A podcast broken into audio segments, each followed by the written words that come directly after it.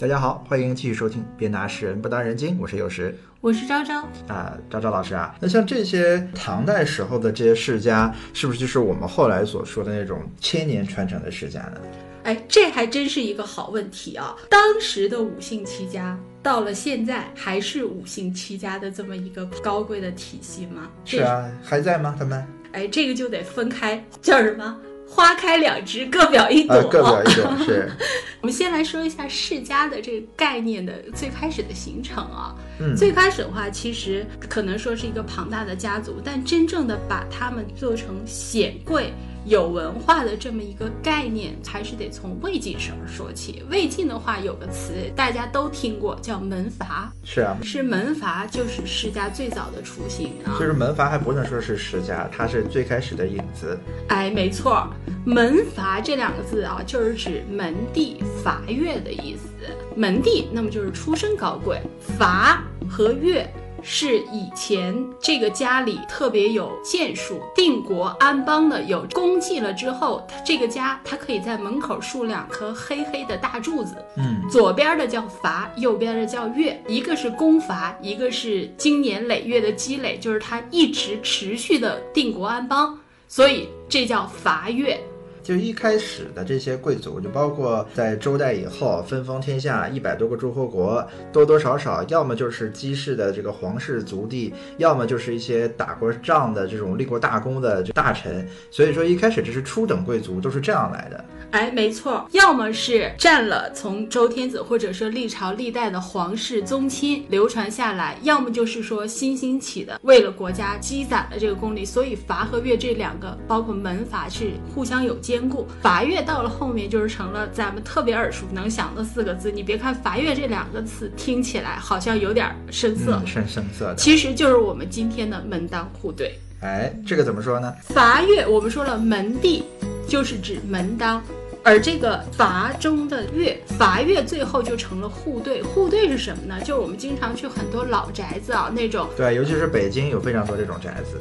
其实各地都有，因为确实中国是地大物博，人杰地灵，真是英才辈出的这样的一个概念。所以呢，我们经常看到他们大门前大宅门那种。哎，对，大宅门，大宅门的话，门口会有两个，要么是抱着鼓的两个狮子，要么是方形的放着香的两个狮子，然后一左一右两个大石头。墩子那种，对对对，然后抬头看那个大门框的话，有的呢会有两个柱子，有的呢会有四个柱子，而摆在门口的这个呢就叫门当，嗯，在门框上面的那个呢就叫户对。哎，门当户对的话，可以说只有这些大家族才会有这样的一个称呼，一般的人还没资格讲门当户对呢。没错，比如像门当，如果是抱着圆圆。鼓的这个两个狮子呢，就说明这家原来是出过厉害的武官，因为鼓是军鼓，只有凯旋归来的时候，他才带着军鼓归来，所以这是很厉害的武官家庭。而如果是抱着箱子，我们就是说书礼传家、书香门第，所以就是如果是狮子抱着四柱的小箱子在门口的这种的话，那么就是文官的家庭。哎，这样说的话，这个门当户对啊，我是不是可以这么理解啊？即使是都是这种当官的，但他们也要讲互相去匹配，比如说文官和文官去匹配，武官和武官去匹配，所以这才是他们要讲门当和户对。要不然文官和武官匹配到一起，那人家就会觉得你里边有朝廷的文官，外面有打仗的武官，没准就谋朝篡位了。哎，其实这个的话，它有两个概念啊。第一点，说像刚刚说到户对，其实户对的话，它是有一个。关节的使用的限制的，比如像平民的话，他就不能用户对。嗯，然后如果是家里的话，以前是有六品以下的这种官员的话，他可以放两个；如果是六品以上的，他可以放四个。所以没人可以去提亲的时候，首先第一点就意思讲先数柱子是吧？哎，对，先数这个门门当户对的是什么状，大家的家境大体是匹配的。嗯，但是啊，其实在中国能文能武的人是非常之多的。大家也并不会过于的去牵涉说，哦，你是武官家庭，哦，所以我武官家庭的不嫁给你或者怎么样。在这个程度上的话，你只要顾及到皇帝执政者的这个细微心思啊。在安全的范围内操作，还是基本没什么问题的。因为古代我们非常多的大贤都是能文能武，嗯，就文可治国，武可安邦，所以这才是我们定国安邦。因为一个世世家之中，他们就会出能文能武的人才，哪怕是各有偏才、各有这个倾向性的话，但也都是能文能武的大诗人，往往也是大将军。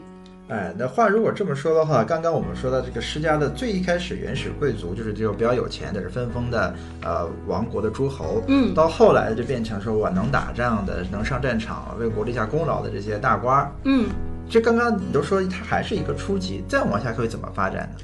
再往后啊，有趣的一段时期就是西晋、东晋和南北朝。哎，就这是一个中国历史上特别奇葩的一个年代啊！没错，东晋、西晋和南北朝这个时期，我们可以说啊，他们在中国的这个整个文化的发展历史上的话，我觉得就有点暴发户的感觉。怎么个暴发户呢？就是突然一下子，哎，生活也算是相对安定了。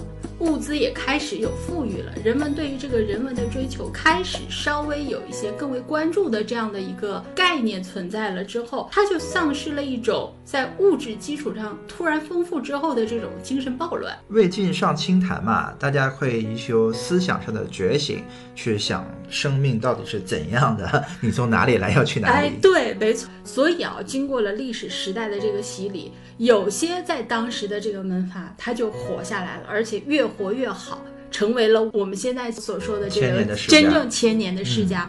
而有些的话，氏族就贵族，他就只活在了那个年代。就比如说啊特别有名的刘禹锡曾经写诗写过的乌衣巷中的王谢、王家和谢家。现在的话，大家去南京那边去游览的话，还能看到乌衣巷的这个遗址啊。因为当时的王谢两家实在是太厉害了。对这个王的话，就是指琅琊王氏和王维所在这个太原王氏，虽然他们之间是有亲缘联系，但基本是各自发展。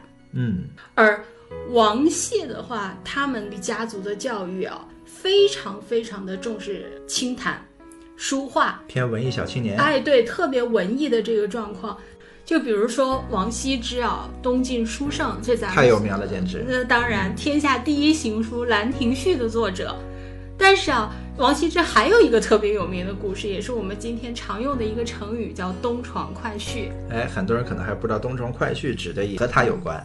没错，王羲之就是这个东床快婿。当时啊，有一个大官叫西涧，他呢就到王家来招女婿，因为琅琊王氏嘛，那是绝对的显赫之族。嗯，西家当时也是非常厉害的一个大家族，非常非常厉害，那是做所以才能一起联姻嘛。对对对，没错。然后当时的话，王家家主就是王导，来了之后。王导就说：“你到我们的那个东厢房那儿去，随便挑吧。就是西晋派来的。好几个儿子的，你看哪个？我有好多哪个？哎，对我有好多的这个子侄。那其实王家的有些年轻人啊，还挺重视的，好好的梳洗打扮了一番，想给未来的这个岳父啊留个好印象。岳父派来的人留个好印象，毕竟都是通过这个使者传话的嘛，对不对？结果呢，王羲之呢，特别特别的另类了。”他跑到那儿，往席子上一躺，还把肚子衣服给解开，露个肚子，袒胸露乳，对吧？哎，对对对，袒胸露乳，露个大肚子，露个肚子在那儿看书。来的使者呢，当然也很尽职，就把每一个人当时的这个坐态啊，全部都细细的记录下去了，回去跟这个西涧说。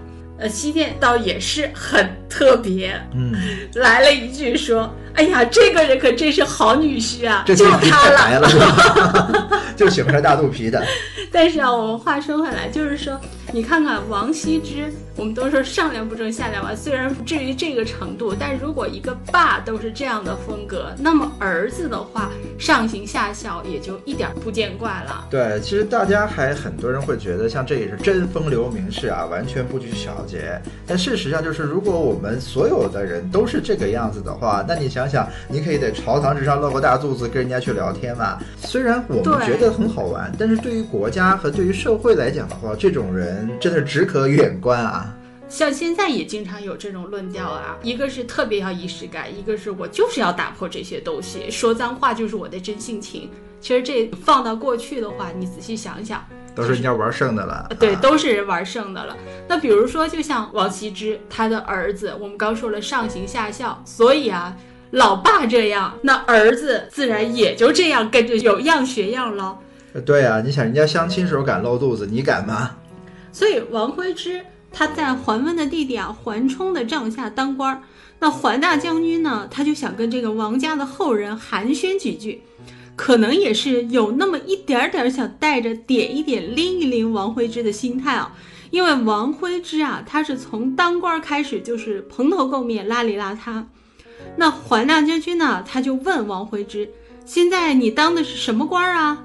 结果王徽之呢，他就爱理不理的就说：“经常看人牵马进进出出的，大概当的是马槽。”他自己都不知道自己是来干嘛的。哎，对，真是自己不知道自己来干嘛的。你听听王徽之这话的意思，其实就是告诉对方：“我做什么的，我也不知道啊。”那大将军也没介意王徽之这爱答不理的态度啊，就继续问：“那现在咱们的马匹有多少啊？”王徽之啊就说了：“说我又没问马，怎么知道有多少啊？”你看啊，王徽之啊又把这上司给顶回去了，说不定同时啊边说还边翻了个白眼儿。哎，这不就给大家枪毙了啊？这种。对啊，还好我们这黄大将军啊是好涵养，没生气，继续又问：“那最近马死了多少呀？”王徽之这回答就更气人了。他说：“未知生焉知死啊？刚刚啊，你问马有多少匹，我都不知道。你现在还居然问死了多少？活着的都不知道，怎么可能知道死了呢？如果前面的回答还算是带了点顶嘴的语气。”那这句回答几乎就等于指着对方说：“你是不是傻了？”光听这么听，感觉你很气人。但如果把这事情背后的故事再讲得更详细一点，你去研究一下这故事后背后，你就发现真是没法更气人。为什么啊？王徽之当时当的官儿其实不是马曹哦，他当的官儿叫骑兵参军。马曹是汉代的官儿，在晋朝的时候已经没有马曹这官儿了。但王徽之呢，他就是想显示。我就是学问，哎，对我就是不理俗物，他想显摆这一点，所以他说那大概就是个马槽吧。对，人家没准还说我是真风流名士。哎，对，然后呢，到了后一句说我又没问马，叫原话叫不问马，但这句呢，其实用的是《论语》中的话。嗯，《论语》中的原话是什么呢？是孔子家啊，马厩失火了，然后孔子说了一句“不问马”，就是意思讲说，别管马损失了多少，看看人有没有伤亡。这是本来是孔子很体恤下属的一句话，就被他给歪解到这儿了。那不要问马。对，然后。到了后面说未知生焉知死，那也是《论语》中的话。但《论语》中的这个话用到这儿，那就更不恰当了。说白了，王徽之他虽然是熟读四书五经，但是他就是想把这种东西更当成一个炫耀自己的这个资本，显得我很机智聪明。实际上。根本没有理解其中的内涵，就变成耍小聪明了。哎，对，没错。所以说，你有这样的下属，你怎么办？气都气死了。对啊，这仗还怎么打呀？没法打。士族其实，在当时已经不怎么能打仗了，快烂透了。对，就是这种性格乖张，所以就造成了一个另外的现象，就是寒门崛起。其实那会儿的桓温他自己啊，就是出自寒族。所以就是那些士族看不上他，就没事就怼他。对，就就显示我特别有文化，这没事怼怼你。但这种都真是纯粹的小聪明，你最后救百姓于水火的，还不是靠了战争在当时起到了这个决定作用吗？而且这还是东晋开头是这样。所以开头都这样，后面就越来越烂，整个根儿都烂掉了。所以再发生后面的事情也就不足为奇了。其实啊，王家开始有了衰败的这个苗头，另一边的谢家也没好多少。当时谢家在朝廷上的代表人、代言人叫谢万，是谢安的弟弟。那谢万呢，是一个志大才疏、不懂人心的这样的一个人，所以谢安其实很担心。经常会提点一下他弟弟。有一次呢，他就这么提点，就意思讲说：“谢万啊，你要经常的慰问、勉励一下自己的部下。”哎，谢万其实倒还挺听他自己哥哥的话。那所以呢，他就想着：“哎，那我就把这个将领啊请过来，给他们讲讲话。”这一讲话，糟糕了，还不如不着急。哦，讲了什么呀？因为谢万说了一句话，说：“儒将皆禁足”，就是意思讲你们都是我的禁足啊。禁就是疾风吃劲草的禁，卒就是兵卒的卒。按理说这话也没有错啊。对，但是啊，如果你是对一个兵来说，你是我的禁足，那就是一种表扬。嗯但他召集的这群人可都是将和帅呀，人家心想，哦，原来是这样，你这说白了就是真是想夸人都没夸到正地方。呃等于说对着一个省长说，哎，你跟我的区长一样厉害呢。哎，对，没错没错，就是这个意思。这样的话，人家不恨死他了？当然恨死了，所以在谢万去打这个前燕的时候，就是大败，狼狈而逃，被当时对面的这个士兵抓住了。士兵没杀他，为什么呢？就是因为说，哎，觉得谢安挺出名的，你是他弟弟，算了算了，不杀你了，放你回去吧。嗯，谢万就还是有用的。哎，对，谢万就因此逃过了一劫，逃回家了。那这没人再敢用他了。当然没有人敢用它了，所以其实谢万这自己也是挺不开心的。但是谢万这一输，谢家遭殃了。作为你谢家在朝堂上的这个代言人，谢家没人了。嗯，是啊，当时的话，谢安当时已经四十多岁了。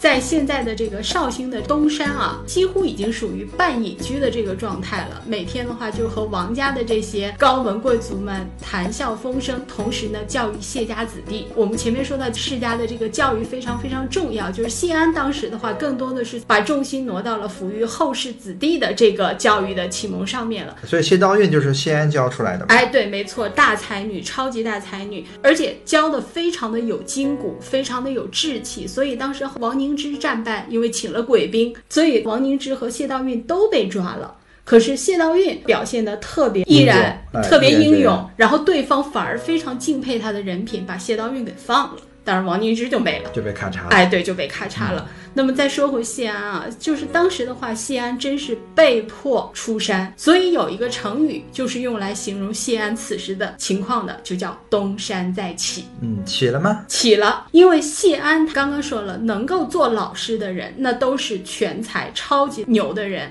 谢家能把后世子孙的这个前程和进举啊放在谢安的身上，也说明谢安他就是一个这样的人。所以谢安出山之后，确实在淝水之战大胜，不仅仅是挽救了谢家的命运，也挽救了整个的东晋王朝。对啊，淝水之战就是谢玄打的。谢玄的话，其实也和谢道韫一样，都是谢安一手去培养出来的人才。对，谢玄的话就是谢安的侄子。其实这一点说呢又很有趣。就刚刚我们继续再埋汰埋汰谢万啊，就是谢玄。一般来讲，我们讲这种家世渊源，对于长辈的话，那都是很尊敬的。是啊不，会去论述说叔伯辈的这个不是，但谢玄的话，那就直接就批谢万，就说，哎呀，这个人啊，就是特别的蛮横无理，小肚鸡肠，不怎么样。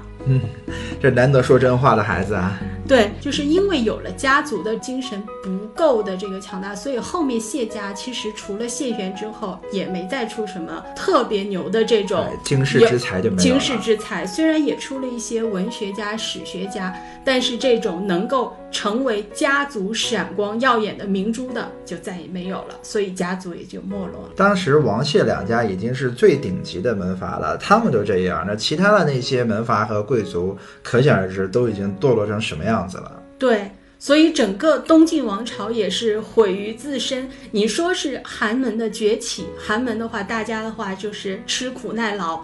不讲这个虚无，而另一边的话就是奢靡无度，讲究不是生产，以不生产为荣，那谁输谁赢一目了然啊！是啊，所有的权利都是这些贵族自己放出去的，你不要，那人家就捡起来了。如果你不放弃这个权利，人家也捡不起来。所以说都是自己在作死。对，《红楼梦》里探春在抄家的时候就曾经说过一句话嘛，就是说“百足之虫，死而不僵”，就是指说凡是这种大家族啊，只有从内部开始腐坏了。才有可能真正的衰败，所以王谢这些超级世家、超级的这种贵族门阀，在当时真正衰败，真的就是因为他们自己内里的精神文化出了大问题。对，后来的话，据我所知，有几个平民百姓出来的寒门崛起之后的将军，一愤怒就把这些天天高高在上的大家族、贵族一扫而光。可以基本上可以说，南方的这些大门阀在后代的时候都已经绝种了。对，动辄就被灭门。首先，第一点，韩族的他这个心理，我觉得大家也要可以理解。第二点的话，也是当时的士族确实手无缚鸡之力，你不灭你，灭谁呢？嗯，对啊，柿子转见软的捏嘛。可见打江山难，但守江山更难。关于世家的事儿啊，我们今天先聊到这里，大家再见。再见。